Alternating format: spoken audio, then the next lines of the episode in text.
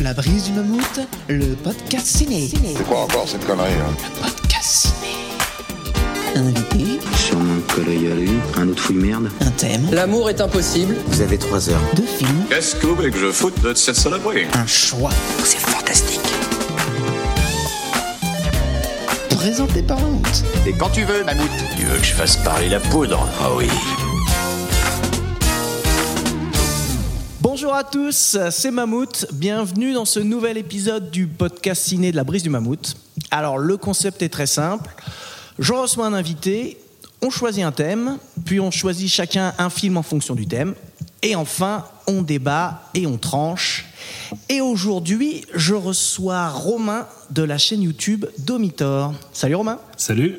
ça va bien? Bah ça va, ouais, ça va très bien. Bon. Alors, la chaîne Domitor, c'est une chaîne qui parle de cinéma. J'ai bon Ouais, absolument.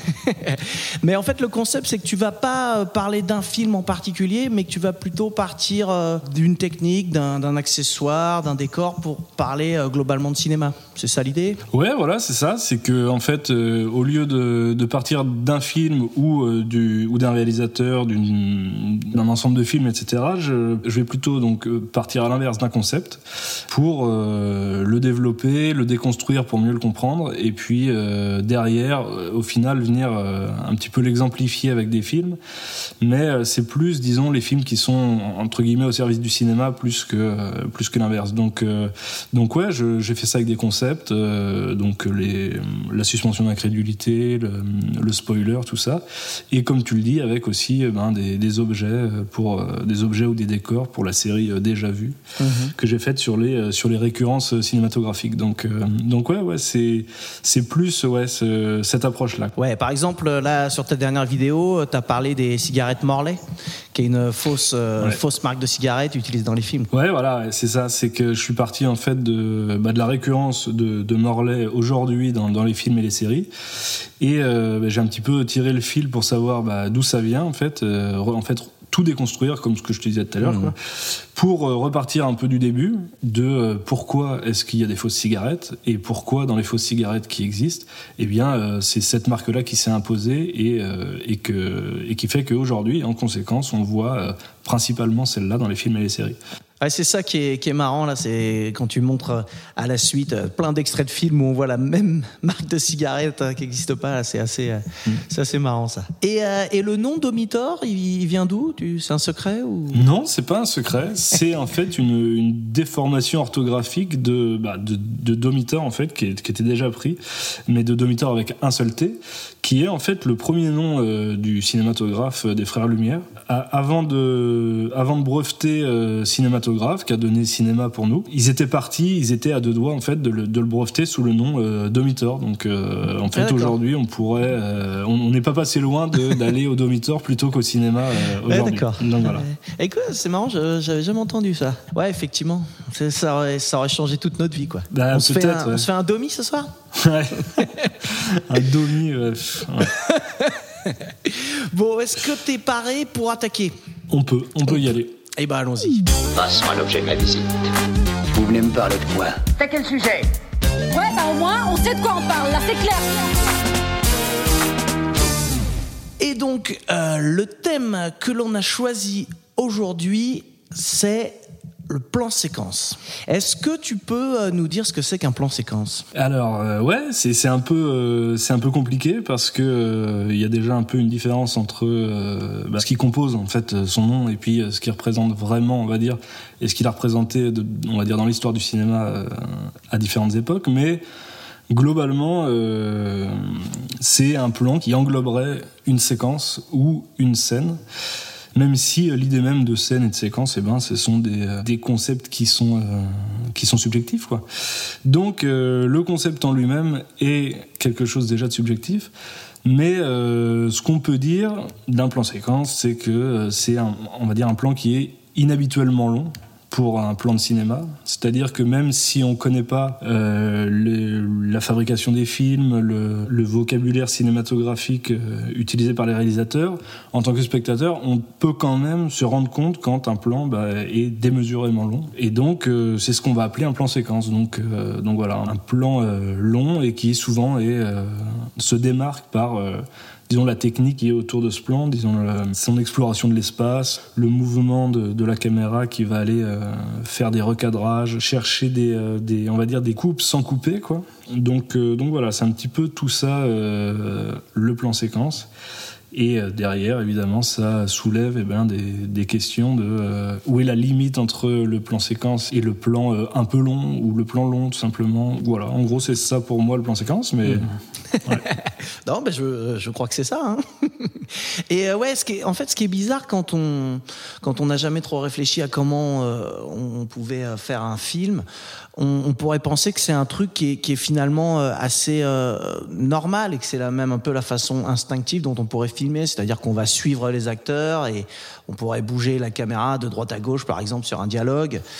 Euh, Ça, ce serait un plan, c'est un plan séquence, mais du coup, euh, en vrai, euh, quand on fait un film et qu'on filme un dialogue, et ben, on va pas bouger la caméra de droite à gauche. Ça va être un coup, on va filmer un acteur, et hop, après, euh, champ contre champ, on filme l'autre acteur. Ouais, ouais. Bah, c'est, c'est marrant que tu utilises le mot instinctif parce que ça fait écho à deux choses. Déjà, au, bah, à- au tout début du cinéma, où, on a fait du cinéma bah, instinctivement, c'est-à-dire euh, on s'est dit bah, qu'est-ce qu'on peut bien faire avec cet art du temps, quoi. Et donc, ça a été effectivement de filmer des, euh, que des petits plans séquences au départ, évidemment.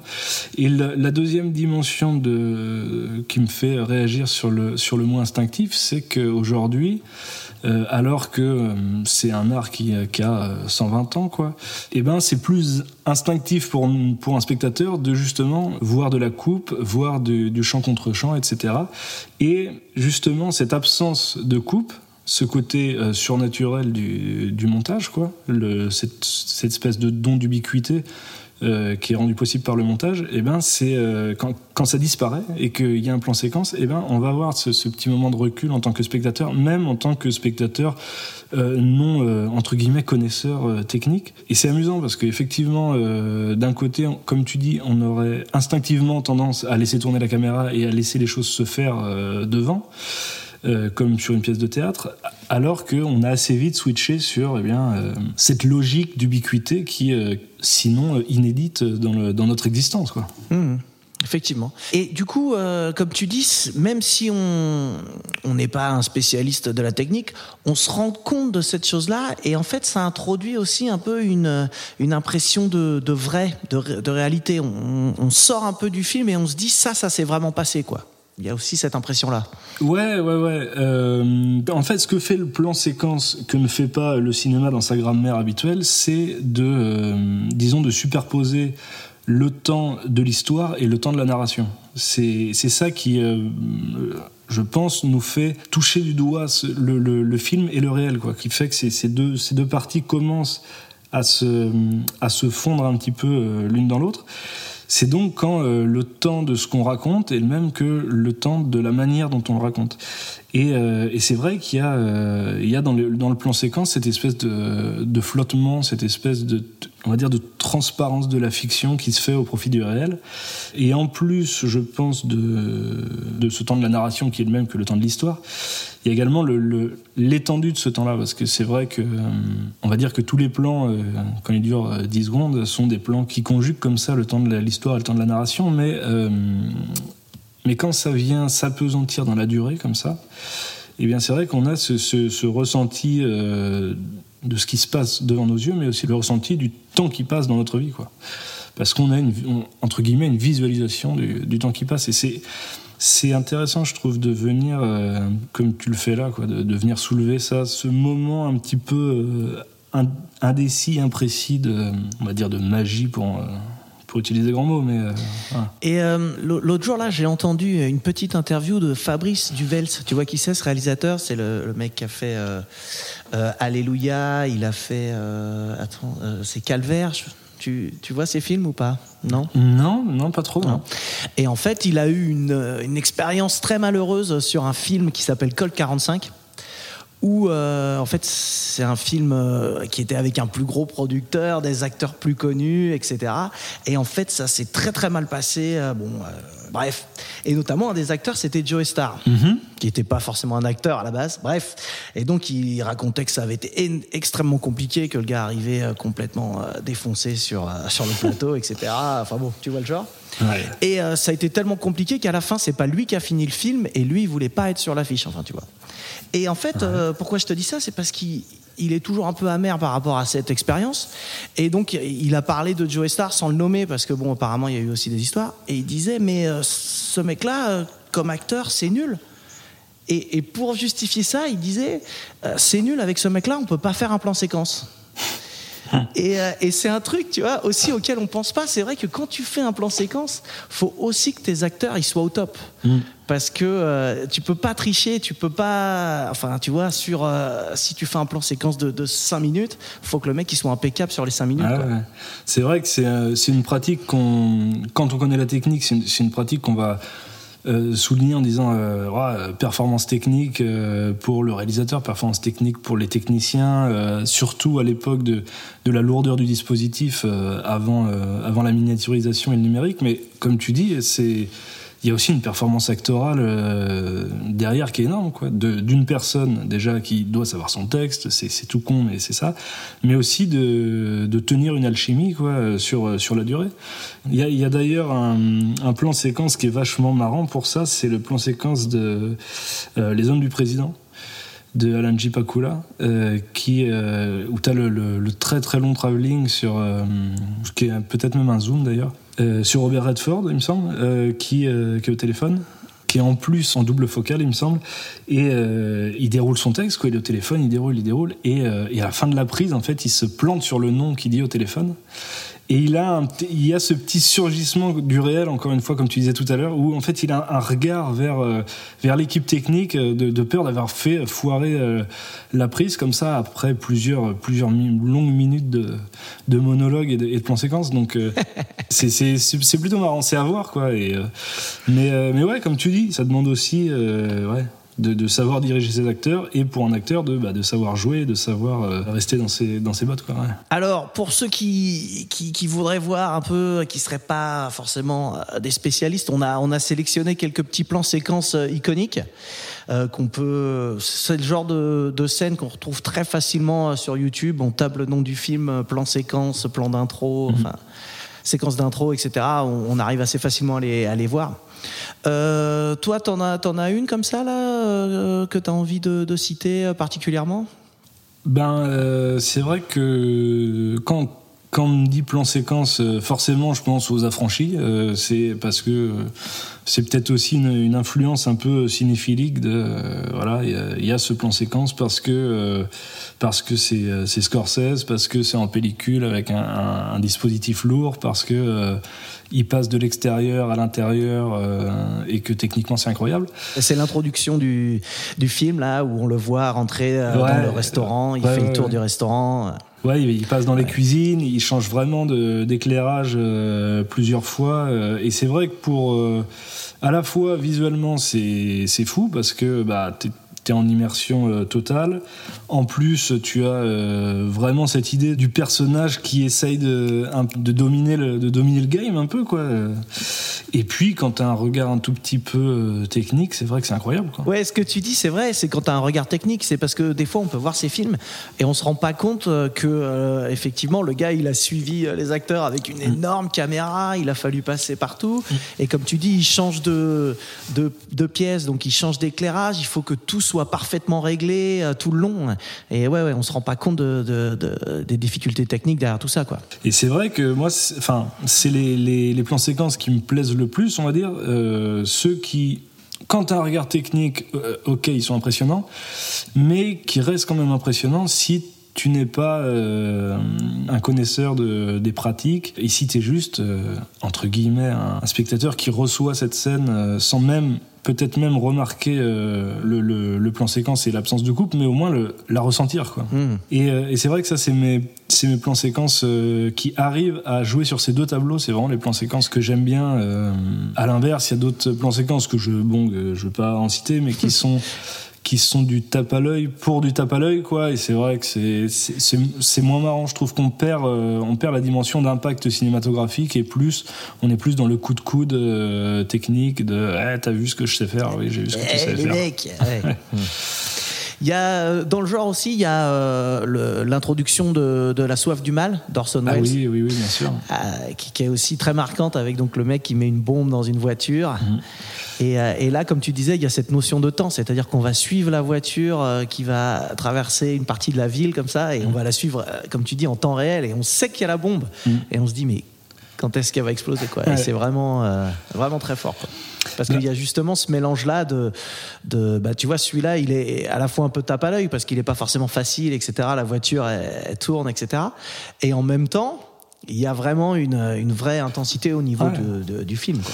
Ouais, complètement. Si, c'est, il fait partie de ces plans séquences où quand t'enlèves la dimension euh, technique et la dimension absolument incroyable de, de la, de la faisabilité de ce truc, euh, quand t'enlèves tout ça, il reste profondément quelque chose. Quoi. Il reste un- un- une tension incroyable, vraiment une, un suspense comme le, comme le définissait euh, Hitchcock. Quoi. C'est vraiment le suspense où tu sais qu'il y a un truc qui va péter. Mais sauf que tu sais pas quand, quoi.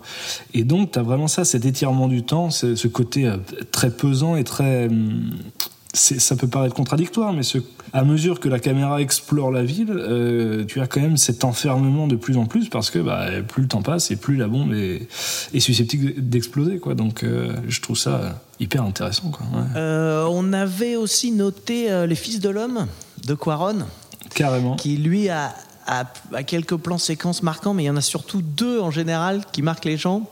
Euh, je sais que toi, celui qui t'a pas mal marqué, tu m'avais dit, c'est celui avec la moto, la course en voiture, euh, Carrément. enfin la, la Ouais. petite poursuite. Ouais, ouais, c'est vrai qu'il y en a deux, deux principaux, euh, en plus, dans lesquels il joue sur le, sur le, les, on va dire les faux raccords, enfin les, pas les faux raccords, les raccords invisibles, pardon. Mais, euh, mais oui, ce- celui qui me vient en tête euh, d'abord, c'est celui de la bagnole parce que, bah, en plus d'être euh, hyper euh, comme ça euh, claustrophobique, quoi, euh, il est, il est techniquement assez ouf, quoi. En- encore un, je trouve qui qui, euh, qui combine les deux, même si euh, il peut euh, assez facilement être poussé du côté de la du clin d'œil technique quoi, dont, dont on parlait. Mais ouais, je le, je trouve, je le trouve impressionnant. ouais. Je le trouve impressionnant parce que il y a en plus de la performance de, mouvement de caméra, de disons que la performance technique des objets cinématographiques de, de la scène, il y, a, y a aussi la performance technique de, de ce qu'il y a autour, quoi, du, du décor, des accessoires, etc. Et ça vaut le coup euh, de, de voir ouais, le, le making-of de cette séquence-là parce que euh, on peut que apprendre des choses. Et, euh, Mais ouais, ouais, ça m'a ça m'a marqué ouais, parce que tu t'expérimentes le temps euh, à mesure en plus que, que la voiture expérimente l'espace, quoi, euh, essaye de trouver, euh, de se frayer un chemin t'expérimentes le, le, le temps et le, le danger qui vient, se, qui vient vraiment faire pression sur toi euh, petit à petit. ouais. Mm.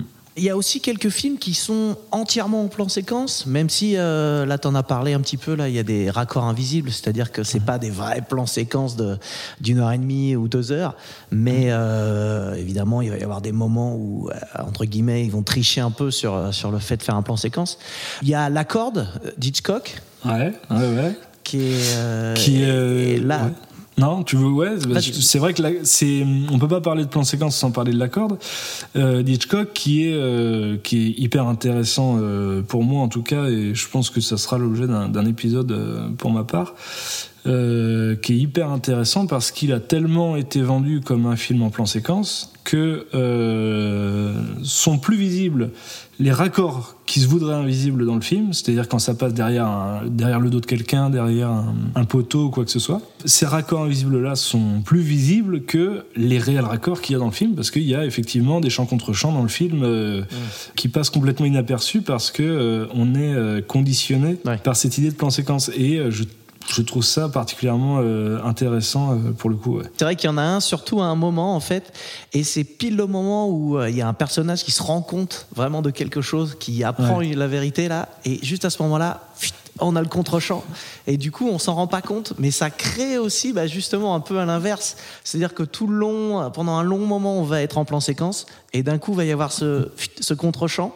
Et du coup, ça va créer un petit peu à l'inverse, ça va créer quelque chose d'un peu bizarre. Bah ouais, ouais. Il y a, vraiment énormément de, ressorts de langage cinématographique qui fonctionnent sur la dissonance, euh, une forme de dissonance cognitive, quoi. De, euh, il y a ce que je vois et ce que je sais, et euh, quand la différence se fait inconsciemment pour moi, et ben euh, le cerveau va se mettre dans un état qui est pas un état normal, et donc euh, ça revient. Enfin, pour refaire le lien avec ce que je disais, c'est vrai que quand tu pars du principe que c'est un film en plan séquence, ou en tout cas que euh, il n'y a pas de coupe dedans entre les moments euh, qui, voilà, où les espèces de petits fondus au noir derrière le dos des personnages.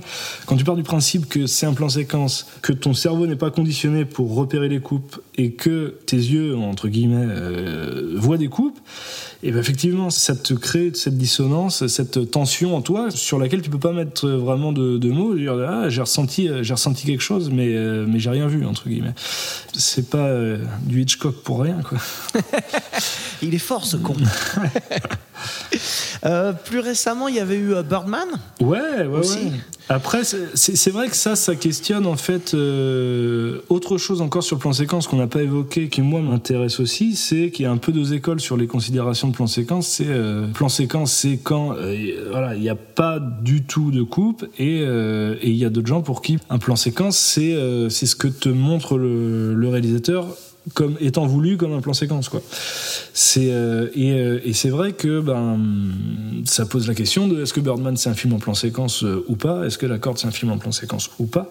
Et on en reparlera après avec avec d'autres films, mais tout ça pour dire que un plan séquence c'est aussi c'est avant tout un geste artistique et c'est une, une volonté quoi. Donc on va dire un, montage invisible dans un plan séquence, ça reste quand même un plan séquence. Enfin, un plan séquence avec des un montage invisible, ça reste un plan séquence. Mais donc, euh, donc voilà, Birdman, c'en est un, exemple très intéressant parce qu'en plus de, de disons, d'être ostentatoire sur son non-montage, il l'est aussi sur ses, ses mouvements de caméra. Et euh, c'est un film que, que j'aime bien, que je trouve assez beau et, et poétique. euh, et je trouve que ça sert ce propos-là. ouais. Ouais, ouais. Ouais, parce que contrairement à ce que tu disais tout à l'heure là du plan séquence avec euh, la notion de, de temps qui est très forte, c'est qu'il y a des ellipses temporelles dans les plans séquences. C'est-à-dire que de temps en temps, la, la, cam- la caméra elle va, elle va suivre un couloir, par exemple, elle va changer de pièce. Et là, on va se retrouver le lendemain avec les, les mêmes personnages qui discutent d'autres choses. Euh, T'as as des moments comme ça, sans, sans qu'on voit vraiment de coupe. Bah ouais, ouais, et ça va carrément dans le sens de ce que je disais sur la dissonance cognitive, quoi. C'est que ça vient mettre euh, sur, comment dire, sur le- le- le- l'essence du plan séquence, c'est-à-dire ben, euh, faire se superposer le temps de la narration et le temps de l'histoire.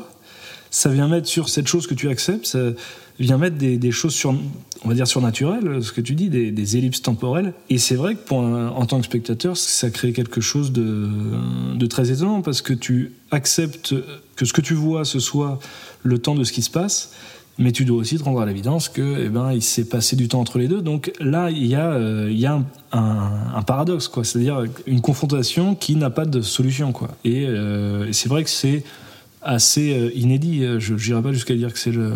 J'ai du mal avec les premières fois ou les seules fois ou les machins, mais euh, mais c'est ouais, c'est c'est presque inédit. hein. C'est impressionnant. Euh, tu voulais aussi parler de L'Arche russe, un film aussi qui est entièrement euh, en Bah, plan c'est séquence. c'est vrai que quand on parle de, de film en plan séquence, qui est euh, quand même une petite niche dans, euh, dans les plans séquences en général, c'est vrai qu'il y a l'Arche russe euh, de- d'Alexander Sokourov, euh, qui est en fait euh, une déambulation dans le musée de l'Ermitage de Saint-Pétersbourg. Qui, euh, qui est tournée ouais, euh, en, en plan séquence pendant les, voilà, les balbutiements du cinéma numérique, quoi, où on, pouvait commencer à tourner plus de plus de 12 minutes en, gros quoi parce qu'on on l'a pas dit mais à la base les plans séquences font pas plus d'un certain temps parce que bah, les bobines de film euh, ne font pas plus d'une certaine longueur quoi. et euh, c'est vrai que au départ euh, pendant le, ouais, les, balbutiements du, du cinéma numérique, euh, eh ben, on a pu comme ça euh, prendre un, un steadicammer, un opérateur steadicam euh, hyper mastoc et lui mettre euh, une caméra numérique, un disque dur et puis des grosses batteries sur le dos pour filmer cette déambulation pendant le, le- le temps, le temps du film. Ouais. C'est un, exercice en plus d'être un film muséographique, quoi, autant dans son sujet que dans sa manière de le représenter.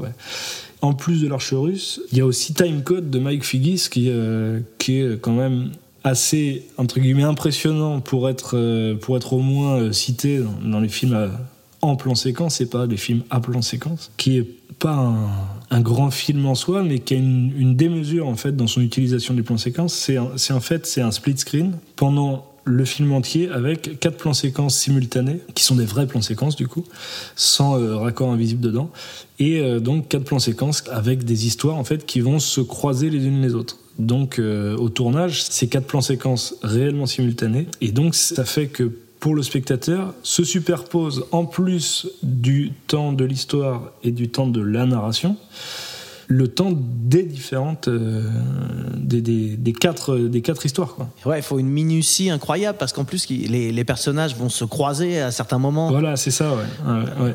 Donc, euh, ouais, il faut euh, ouais, une, une minutie euh, incroyable, une préparation folle, et puis, ouais, avoir. c'est c'est impressionnant, moi, je, ouais, je trouve ça impressionnant. Écoute, je crois qu'on a fait un peu le tour, hein. enfin euh, un peu, parce Oui, qu'évidemment ouais. on pourrait euh, en parler longtemps, Ouais, mais je pense que c'est une bonne présentation. Je te propose de euh, d'enchaîner. ouais, ouais. ouais. Allez, à toi l'honneur. On commence par quoi? Exposez votre proposition. C'est parti. Alors, quel film tu as choisi pour nous parler du plan séquence Eh bien, moi, j'ai choisi euh, Snake Eyes de Brian De Palma, 1998. C'est euh, l'histoire d'un- flic euh, pendant un match de boxe qui va, euh, disons, où il va y avoir un attentat pendant un match de boxe et un flic va essayer d'un petit peu découdre ça avec ses petits jeux de pouvoir à son niveau, quoi. Et le film s'ouvre en fait sur un plan séquence de, de- je sais plus, d'une d'une quinzaine de minutes. euh, et, euh, et donc un plan séquence, un- visuellement, ce qu'on nous présente comme un plan séquence, donc on considère comme un plan séquence, euh, voilà, qui est composé évidemment de, de plusieurs séquences, mais, euh, mais qui font sens euh, temporellement et euh, géographiquement, quoi. Pas comme dans Birdman, ce que tu pouvais dire. Donc on est ouais, face à un plan séquence, quoi, euh, Ouais, qui, avec des euh, petits, avec qui- des, qui des montre- petits raccords. euh, mais bah, euh, effectivement, euh, si on fait pas puis, gaffe, on les voit mais, pas. euh, mais c'est un bon exemple en fait de plan séquence qui fait du montage, euh, mais du montage, euh, on va dire visuel, géographique, euh, sans, sans avoir à couper la caméra, quoi. Hmm. Constamment en recadrage, euh, en surcadrage aussi, et, euh, et en mouvement autour des personnages, quoi. Et donc on a, euh, en plus, euh, disons, de cette frénésie autour de autour du personnage principal, cette espèce de, de frénésie de démentation de par la caméra qui qui se décolle pas de lui et le montage qui se refuse à euh, à le à le brusquer, on va dire, dans son euh, dans sa circulation vraiment euh, spatiale qui est qui est, qui est assez énorme. On a en plus euh, narrativement, et ben cette dimension de personnage qui euh, déjà va un petit peu tout euh, tout checker et surtout autour duquel, et ben euh, gravitent d'autres gens et euh, comment euh, comment dire son petit réseau d'influence et de et de trafic va se, euh, se conjuguer quoi. Alors, ce que- euh, ce qu'on peut préciser, c'est que euh, bah, le flic, le personnage principal, il est joué par Nicolas Cage, quand même. Quand même, ouais. Qui est un peu connu Ouais.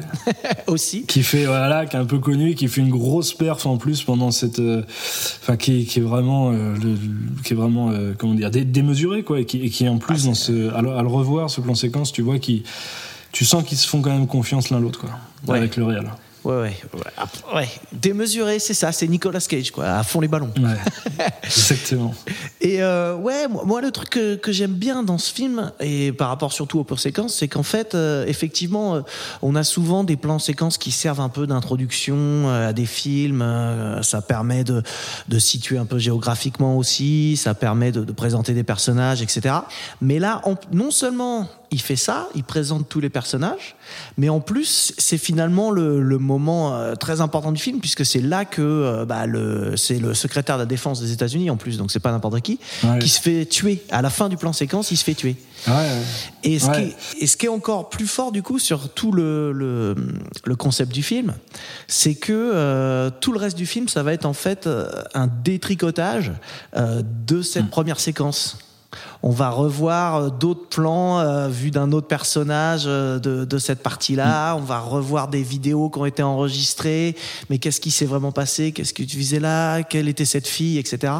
Et donc en fait, euh, c'est pas juste une introduction, mais c'est vraiment central au film. Complètement, ouais. C'est une exploration spatiale de, de- de l'espace du film qui va laisser place à la fin de cette exploration spatiale à, pendant le reste du film, entre guillemets, une exploration temporelle de ce qui s'est passé dans cet espace-là, quoi.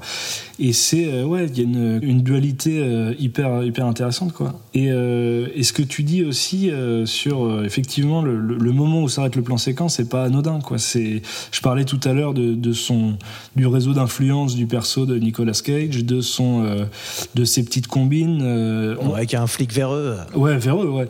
Et on voit, à la manière dont est aimantée la caméra sur lui, on voit que c'est un mec qui, a le contrôle, quoi. Il a le, il a le contrôle, même si c'est véreux, même si c'est, même s'il en fait des caisses, même si euh, c'est pas le, le plus gros flic de la ville, mais que c'est, c'est un, un petit gars qui, euh, qu'en veut, quoi, pas avec les bonnes manières. C'est, c'est, euh, voilà, il a le contrôle, il a la maîtrise, et la caméra ne peut que euh, être au service de ce type-là, quoi. Et le plan séquence s'arrête au moment où il a plus le, il a plus la, maîtrise. Quoi. Il, c'est plus lui qui a les cartes en main, il se fait surprendre. Et là, le, disons, le, la mise en scène peut exister en dehors de, euh, de, comment, de, ce- type-là, quoi, en, de- en dehors de, le- de l'emprise de ce type-là. Quoi. Il y a souvent ça dans les, dans les plans séquences, cette idée de, de maîtrise, d'emprise, etc., de euh, démentation. Et là, c'est, euh, c'est brutal avec, euh, avec Snake Eyes, quoi, où effectivement, c'est euh, un effet euh, sonore, quoi. Le, le- on entend d'abord l'attentat euh, avant de- d'en voir les conséquences. C'est l'effet sonore qui va créer l'impact visuel qui est la première coupe euh, du film, quoi. Exactement. Alors, euh, est-ce que est-ce qu'on a besoin de, de, d'en dire plus sur le film? Toi, tu veux rajouter des choses? Moi, je pourrais en rajouter, mais j'ai envie d'en garder un petit peu pour tout à l'heure et le débat. Ah oui, bah oui, oui, c'est vrai. Non, euh, ouais, on peut s'en tenir à ça pour ce, pour ce film. C'est vrai qu'il y, a- il y a tellement de choses à dire sur De Palma en général et sur ce film en ça. particulier. Mais, euh, mais ouais, ouais, on va en garder sous la pédale. C'est vrai qu'on n'a pas on n'a pas parlé de De Palma là, mais bon, c'est quand même un réalisateur qui est extrêmement connu. Je sais pas si c'est la peine de trop en rajouter. euh, Ouais, ouais. En même temps de films, euh, hein, évidemment Scarface, L'Impasse, Phantom of the Paradise, euh, Carrie aussi, euh, voilà, et même il a fait aussi le, le premier Mission Impossible. C'est Ouais, Tom voilà. Cruise qui allait chercher des pour films le qui, faire. qui travaillent le- qui travaillent la question du, du point de vue à chaque fois d'une euh, du- d'une manière d'une manière incroyable. Quoi. Mm. C'est, c'est toujours une leçon là-dessus. hein. Et pour, euh, et pour un peu boucler euh, la boucle avec tout ce qu'on a dit, c'est aussi un énorme fan de Hitchcock et ça se voit dans, dans pas mal de Ouais. ses films. Ouais, ah bah, ouais, Euh, T'es prêt? On passe au second film, ça te va? Carrément. Allons-y. Et maintenant, à toi. Bon alors écoute, je te fais une proposition. Vous feriez pas ça? Je vais me gêner. Alors moi, euh, pour parler du plan séquence, j'ai choisi Le sacrifice de Tarkovsky, Andrei Tarkovsky, Andrei Tarkovsky, pardon, euh, qui date de 1986. Alors euh, Tarkovsky, c'est un réalisateur qui est moins connu quand même que De Palma. Alors je, m'excuse, hein, ça fait un peu euh, un peu branlos de, parler de Tarkovsky comme ça, mais ça fait un peu snob du cinéma. Mais bon, voilà, vous allez comprendre pourquoi j'ai choisi ce film. Donc c'est un réalisateur russe qui a commencé à faire des films dans les années 60 et donc euh, qui était en plein pendant l'Union soviétique et qui a eu des relations très compliquées avec le gouvernement sov- soviétique euh, parce qu'il était à la fois euh, très bon, donc euh, ils essayaient de le mettre en avant, mais en même temps c'était un rebelle, donc bon. C'était, ça a été très compliqué. Et c'est un, réalisateur qui va faire des films mystiques et assez oniriques et qui souvent repose vachement sur les sensations que, va avoir le spectateur. Hein, ça va, j'ai bon, t'es d'accord avec moi Pour faire un, Bah, un résumé, un résumé court. Donc, Le Sacrifice, c'est son, dernier film. Euh, il est mort peu de temps après la sortie. Je crois que c'est pendant le, le montage qu'on lui a diagnostiqué un cancer. Donc euh, voilà, malheureusement. euh. Et en fait, c'est un film qu'il a fait alors qu'il s'était déjà exilé de l'Union soviétique. Euh, son film précédent, il l'avait fait en Italie, je crois, et celui-là, il va le faire en Suède, grâce à une productrice qui va trouver des fonds euh, en Suède, une, une productrice suédoise, et aussi en France. Donc le, le- enfin les fonds sont à la fois français et suédois, ce qui fait que le film est aussi un peu français, tu vois, voilà. Euh, alors il y a des histoires autour de Digman euh, Bergman et ce film. Euh, en fait, les deux hommes étaient s'admiraient beaucoup apparemment, mais ils se connaissaient pas vraiment. Euh, certains disent que c'est Bergman qui a permis euh, au film de se réaliser, mais a priori c'est faux, c'est juste des rumeurs. Mais ce qui est vrai, par contre, c'est que euh, Tarkovsky va prendre le directeur photo euh, de Bergman et aussi l'acteur principal. C'est aussi un acteur qui a beaucoup tourné avec Bergman. Voilà. Alors, je vais être obligé, je suis désolé, hein, j'ai longtemps hésité, mais je vais être obligé de spoiler pour parler du film. parce que, euh, déjà, parce que pour parler du film, on est obligé d'en parler dans sa globalité. Et aussi parce que, contrairement à Snake Eyes, le, le plan séquence euh, qui pour moi est vraiment marquant, il est euh, à la fin du film. Et donc, en fait, alors l'histoire, c'est un vieux comédien qui va euh, fêter son anniversaire euh, chez lui avec des amis. Et en fait, sa vie, elle, elle se passe pas très bien. Sa femme le trompe, il le sait. Il y a son fils. euh, alors a priori, c'est après une opération qui est muet, même si c'est a priori provisoire. Euh, mais bon, on sait qu'avec Tarkovsky, euh, c'est sûrement une image pour dire qu'en fait, son, bah voilà, il y a un problème dans la vie euh, entre le père et le fils, un problème de transmission, sûrement quelque chose qui va pas, voilà. Et en fait, euh, bah, pendant la soirée, il se passe une catastrophe euh, nucléaire. Et donc le comédien, il va prier et il va euh, euh, dire qu'il est prêt à sacrifier tout ce qu'il a euh, pour que la catastrophe n'ait pas lieu. Et en fait, on va revoir un personnage qu'on a vu au début du film, qui est euh, le facteur, qui va lui dire d'aller passer la nuit avec sa bonne, qui est aussi une sorcière. Et donc, il va passer la nuit avec sa bonne. Là, j'y vais, hein, je full spoil, hein, désolé.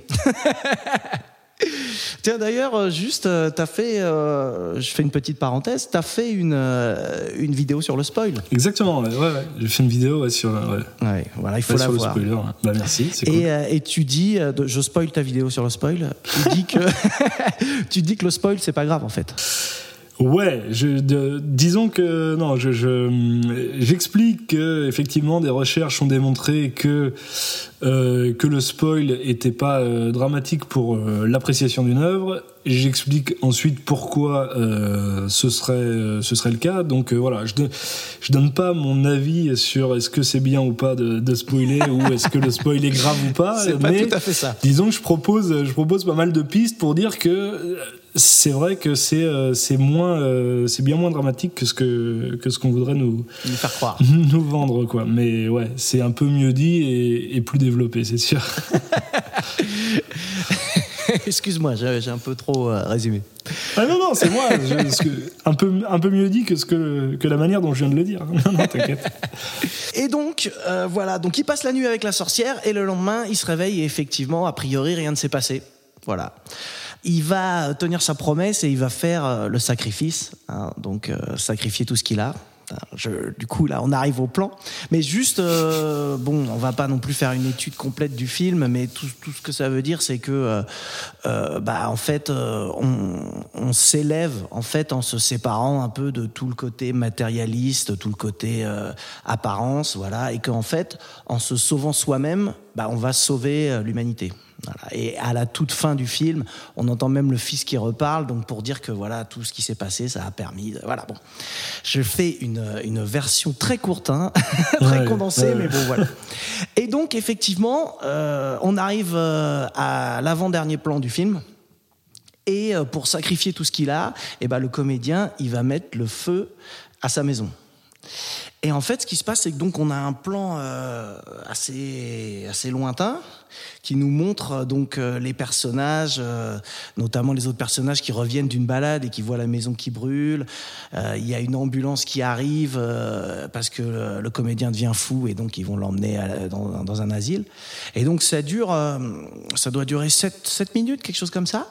Et en fond, il y a vraiment la maison qui brûle. Et c'est pas un effet. C'est ça qui est impressionnant. C'est que c'est pas un effet numérique ou quoi que ce soit. C'est qu'ils avaient vraiment construit une maison pour les besoins du tournage et ils font vraiment brûler la maison quoi. Et donc il y a vraiment là le côté vérité dont on parlait tout à l'heure, il est là à fond parce qu'on voit vraiment une maison qui brûle dans le fond.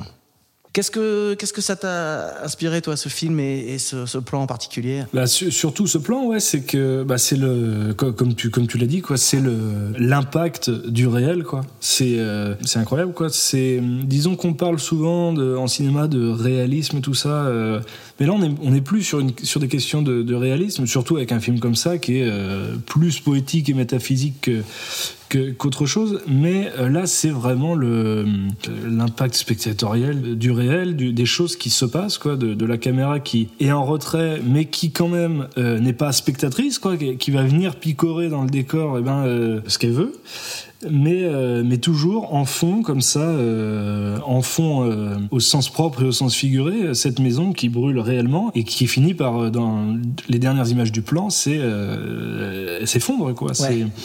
C'est ouais. pas, c'est pas voilà un feu de, un feu de façade.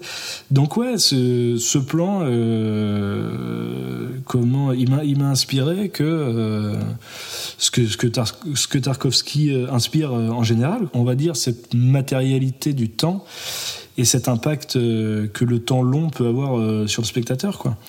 C'est pas son plan le plus long de sa, cinématographie, mais il est souvent considéré comme le plan le plus long et c'est pas donc c'est intéressant quoi que, que pense que ce soit quand même le plan le plus long alors que c'est pas vraiment le plan le plus long dans le sens où c'est le, le, plan qui nous paraît le plus long quoi. Ouais. C'est là où le réel est le plus présent quoi parce que euh, parce qu'il y a des il y a des personnes qui euh, vivent dans le cadre mais surtout parce qu'il y a quelque chose qui est en train de disparaître euh, en direct quoi. T'as quelque chose qui qui part en fumée littéralement, je veux dire.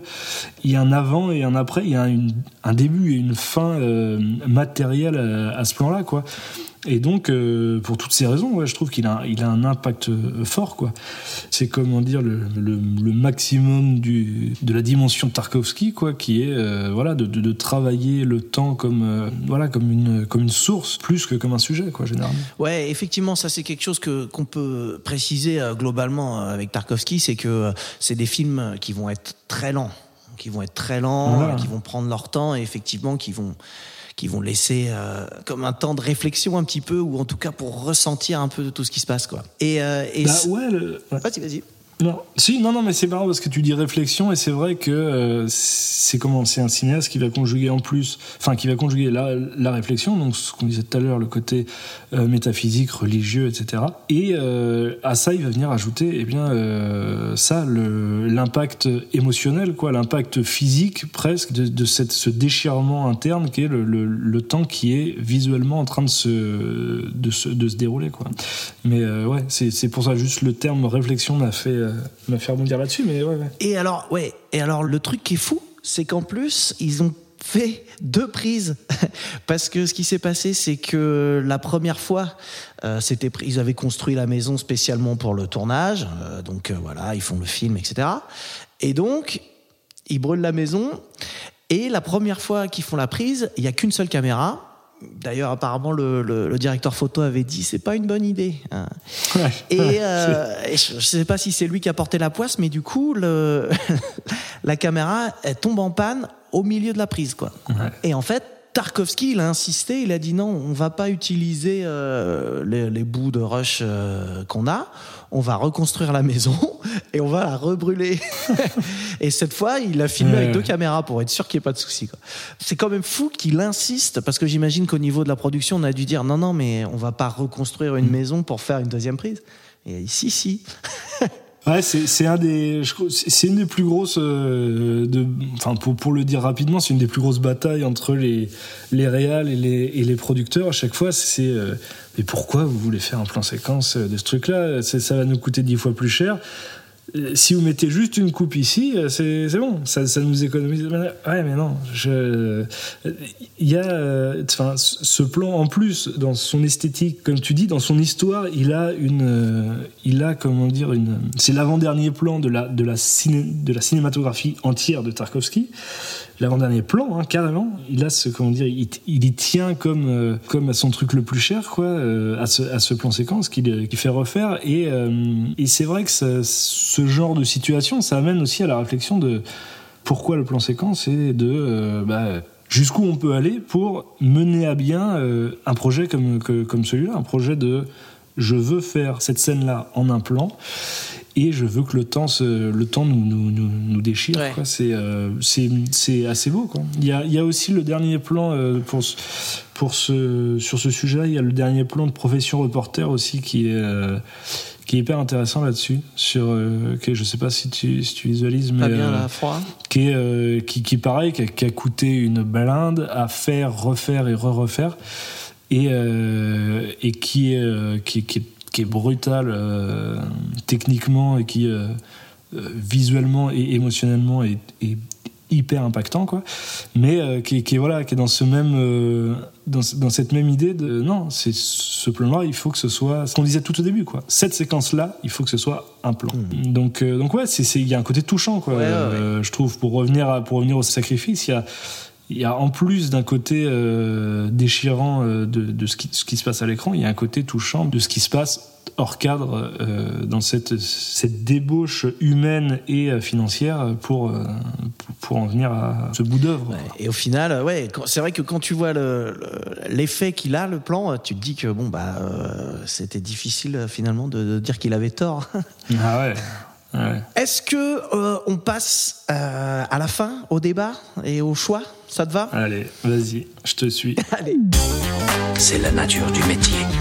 C'est pas une conversation, c'est un ultimatum. Nous devons faire des choix.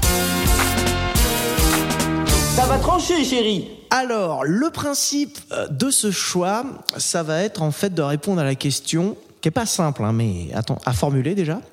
Lequel de ces deux films qu'on vient de citer, euh, tu recommanderais à un pote qui te demanderait euh, qu'est-ce que tu me conseilles comme film euh, avec un plan séquence? Et en tout cas, un plan séquence marquant, quoi. Voilà. Alors écoute, avant de, de vraiment trancher, et donc pour trancher, le principe c'est qu'on va avoir 10 points à répartir entre les deux films. Hein, donc 5-5 euh, si on les trouve euh, à égalité, euh, sinon euh, 6, 7 et 4-3, etc. pour l'autre. On va quand même un petit peu, un petit peu débattre hein, pour, euh, pour être sûr de ce qu'on qu'on dit. Vas-y, Euh, vas-y, vas-y. J'avais dit que j'en regardais un petit peu là à propos du, du film de De Palma et du coup euh, je, je vais commencer comme j'ai un peu euh, mis un petit suspense. Écoute, moi le truc euh, c'est que je trouve euh, vraiment que, le sacrifice c'est un, meilleur film globalement. Voilà. Alors après il y a cette histoire de plan séquence, mais je trouve, tu vois, moi j'ai un petit problème avec De Palma. Euh, en fait, c'est qu'il a un côté un petit peu grandiloquent. Je ne sais pas si tu vois ce que je veux dire par là. Et que du coup, je trouve qu'il est souvent à la limite un petit peu de dépasser le, ce côté-là pour devenir un peu kitsch. Mm. Tu, tu vois ce que je veux dire ou pas?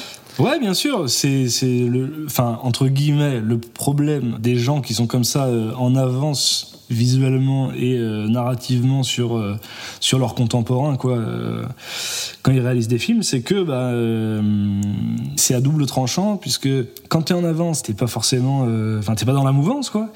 Et quand bah t'essuies les plâtres, et ben rétrospectivement, tout de suite, t'as l'air tape à l'œil, t'as l'air, t'as l'air kitsch, etc. Et c'est vrai que c'est vrai que chez De Palma, tu peux, euh, c'est pas une esthétique, en tout cas prise au prise plan par plan, euh, si tu sors les choses de leur contexte. C'est pas une esthétique qui vieillit toujours euh, parfaitement bien, quoi. C'est- Et ça peut paraître effectivement tape à l'œil, mais euh, ah, je, je suis d'accord sur De Palma euh, là-dessus, mais c'est ni le plan ni le film qui est le plus euh, C'est vrai. outrageusement Mais- tape à l'œil, je trouve. Et même dans ce film, le, ce plan-là est pas le plus tape à l'œil, je trouve. Ouais. Mais je trouve qu'en plus, du coup, la combinaison avec Nicolas Cage, qui a tendance à en faire des caisses, ça, tu vois ce que je veux dire? Les deux qui s'additionnent, ça fait un peu beaucoup, quoi.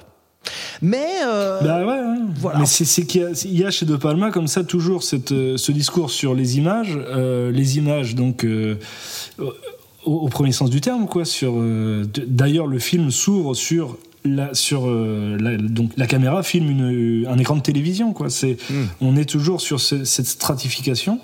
Et euh, donc le jeu des images donc le, le- le point de vue euh, les, les caméras les surcadrages etc mais aussi l'image de ce que les gens dégagent quoi. Euh, donc ce policier qui est euh, complètement euh, complètement à, à 200% euh, qui, qui a l'air qui a l'air drogué et, euh, et l'image aussi de la on va dire de la starlette de boxe qui est euh, qui est sur le- la pente descendante et qui euh, autour de autour de cette star de boxe se circule une sorte de, de, de fausseté quoi euh, sur son entourage comme on dit sur, sur les, les gens qui le protègent les gens qui sont à lui demander des autographes les, les son avocat tout ça machin. Donc il y a quand même euh, je, trouve que ce qu'on pourrait voir comme un défaut, à savoir la, fausseté et la débauche, c'est euh, pour moi un des grands discours de De, Palma, quoi. Le euh, que nous disent vraiment les images et euh, que nous disent des gens la représentation que on se fait d'eux, quoi. Effectivement, ouais, ouais, c'est sûr. On peut, on peut évidemment le, voir comme ça, mais bon,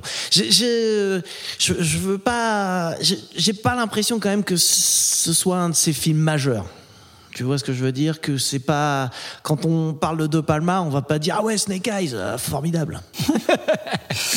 Ouais, mais c'est toujours dangereux, tu vois, je trouve les, les films les films majeurs parce que euh, c'est- enfin, c'est toujours c'est souvent dangereux quoi. C'est souvent du euh, de l'épurer de, euh, de de ce, de ce réal là quoi, de euh, de ouais, ça, ressemble à à un film de ce type-là, mais il n'y a pas les petits trucs qui nous dérangent, les petites aspérités, les petits machins qui font tout le sel en fait des de, ces films-là. Donc euh, voilà, c'est pas mon film préféré de De Palma, euh, mais je trouve que c'est un film intéressant et que c'est euh, que c'est en plus de ça une leçon de point de vue du début à la fin. Quoi.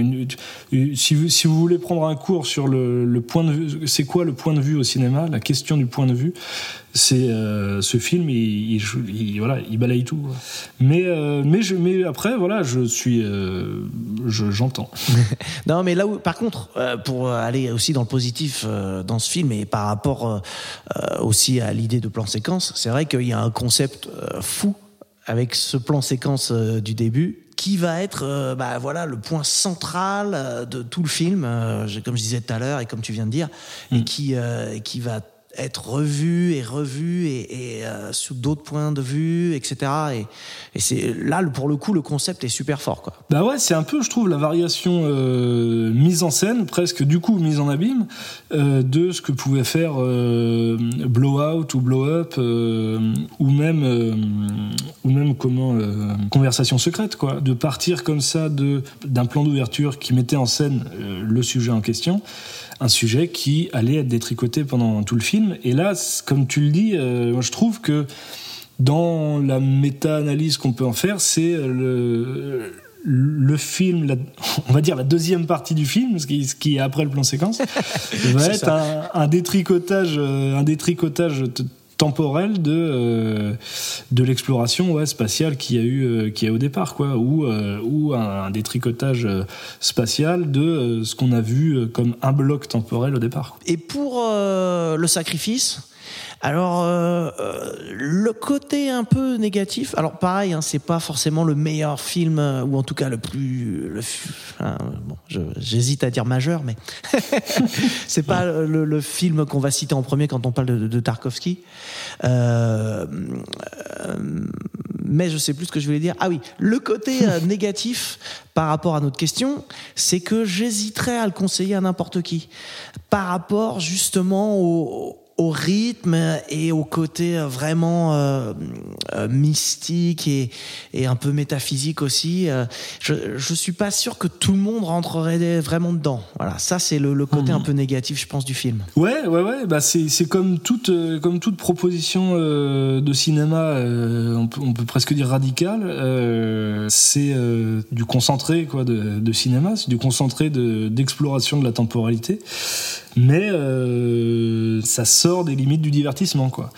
Il y a toujours euh, voilà des vases communicants qui se font entre dans quelle mesure c'est un divertissement et dans quelle mesure c'est une proposition de cinéma quoi. C'est vrai que Snake Eyes euh, est une euh, une, une, une proposition moins, euh, moins brutale, quoi.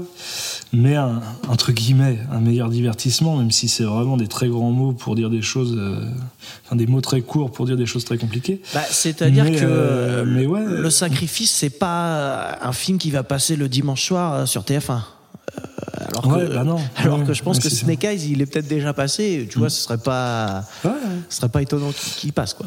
Mais c'est c'est vrai que pour, pour- enfin, pour aller dans, dans ce sens-là, c'est la proposition plan séquence dans, euh, dans le sacrifice, c'est vrai qu'elle elle véhicule quelque chose que, euh, surtout qu'elle arrive après deux heures et demie de film, euh, de, deux heures et demie de, de plans plus ou moins longs, mais quand même de pas mal de plans séquences. Elle vient être la touche finale de, Ouais. de temporalité, quoi, de venir remuer le couteau dans la plaie de l'épuisement du personnage, mais de l'épuisement aussi du, du spectateur, parce que c'est un film euh, aride quand même. hein, euh. et donc, il y a, euh, y a- y a- voilà, il, place ce plan séquence douloureux en plus euh, à, à la fin, euh, pas, enfin, il fait de ce plan douloureux à la fin un plan séquence pas pour rien, quoi. Donc, euh, c'est vrai que hum, il y a vraiment, je pense, une différence, euh, en tout cas dans la préférence qu'on peut avoir euh, entre un plan séquence ou l'autre, entre Snake Eyes euh, et le sacrifice dans quelle mesure c'est l'émotion qui parle et dans quelle mesure c'est la réflexion ou le ou le comment dire la, la, la reconnaissance d'une dimension exceptionnelle quoi. C'est vrai qu'en termes d'impact et de ressenti le- ce plan séquence qui euh, bon qui triche parce qu'il arrive après un après après deux heures et demie de film mais te faire sentir vraiment quelque chose d'incroyable. Là où Snake Eyes je trouve à l'inverse est euh, presque courageux c'est que il t'ouvre un film euh, il t'ouvre un film là-dessus quoi Est-ce que t'es prêt à voter ou est-ce que tu veux rajouter une petite chose? Non, si ce n'est que euh, même si j'ai euh, j'ai pas j'ai pas dit exactement ce que je voulais dire parce que je me suis un peu embrouillé, mais euh, je veux dire les, deux sont euh, incroyablement intéressants quoi. En plus, on a de- deux exemples opposés quoi, un début de film, une fin de film. L'un euh, Snake Eyes qui est qui pétarade dans tous les sens, qui est un- une caméra qui, est guidée quoi par un, par un acteur qui est dans la démesure quoi, mais c'est la caméra qui vient essayer de se mettre au diapason de l'acteur et euh, pour euh, le sacrifice une caméra comme je disais tout à l'heure qui vient un peu euh, qui vient un peu picorer quoi qui à loisir va à gauche à droite et finit par suivre quand même un, personnage se mettre entre guillemets au service d'elle mais presque parce que cette caméra le veut bien quoi tu vois. Donc il y a vraiment je trouve que c'est difficile de départager ces deux plans séquences. À- de- non mais de, euh, du fait qu'ils sont euh, diam- diamétralement opposés sur à peu près toutes les toutes les possibilités quoi. Il manque plus qu'il y en ait un sur les deux qui soit en numérique et là on serait on aurait la totale. Mais donc euh, donc ouais non voilà j'avais pas non grand chose à rajouter si ce n'est que euh, ce que voilà ce que je viens de dire. Ils sont tous les deux sont tous les deux hyper intéressants et font partie intégrante de films très intéressants et donc, Écoute, ouais, et donc les points, c'est quoi C'est points. par. Je vais- euh, je vais commencer comme ça. Tu- Écoute, moi, c'est ce que je disais. Je, je pense quand même que le sacrifice, c'est, c'est un meilleur film, malgré tout. Et même si c'est pas forcément le film le plus facile à recommander des deux, euh, je vais quand même euh, lui mettre un petit, un petit peu plus de points. Et donc, je vais donner 6 points au sacrifice et 4 points à Snake Eyes. Je sais pas s'il y a plus incomparable ouais, que. Que ces deux-là. que, que Tarkovsky, que Tarkovsky et De Palma. Mais, euh, mais ouais,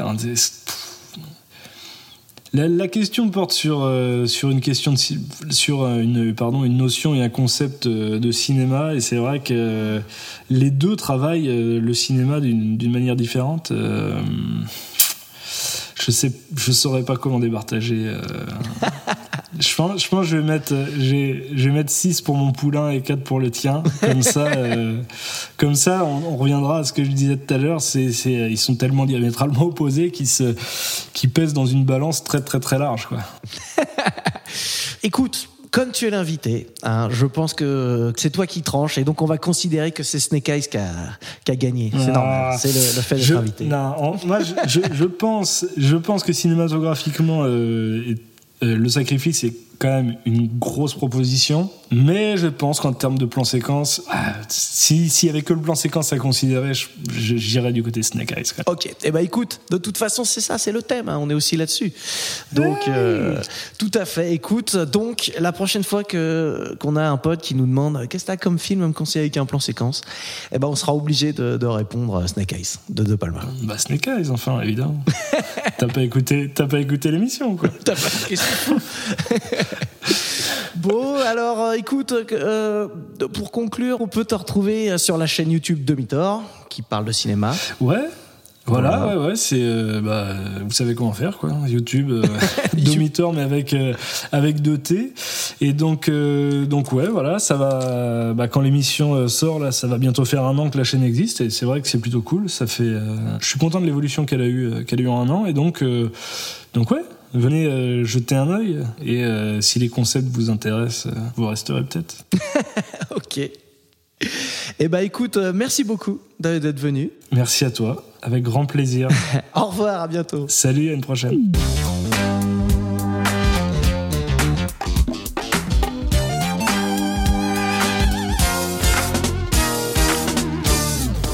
Bon, excusez-moi. Il est tard maintenant, il faut que je rentre.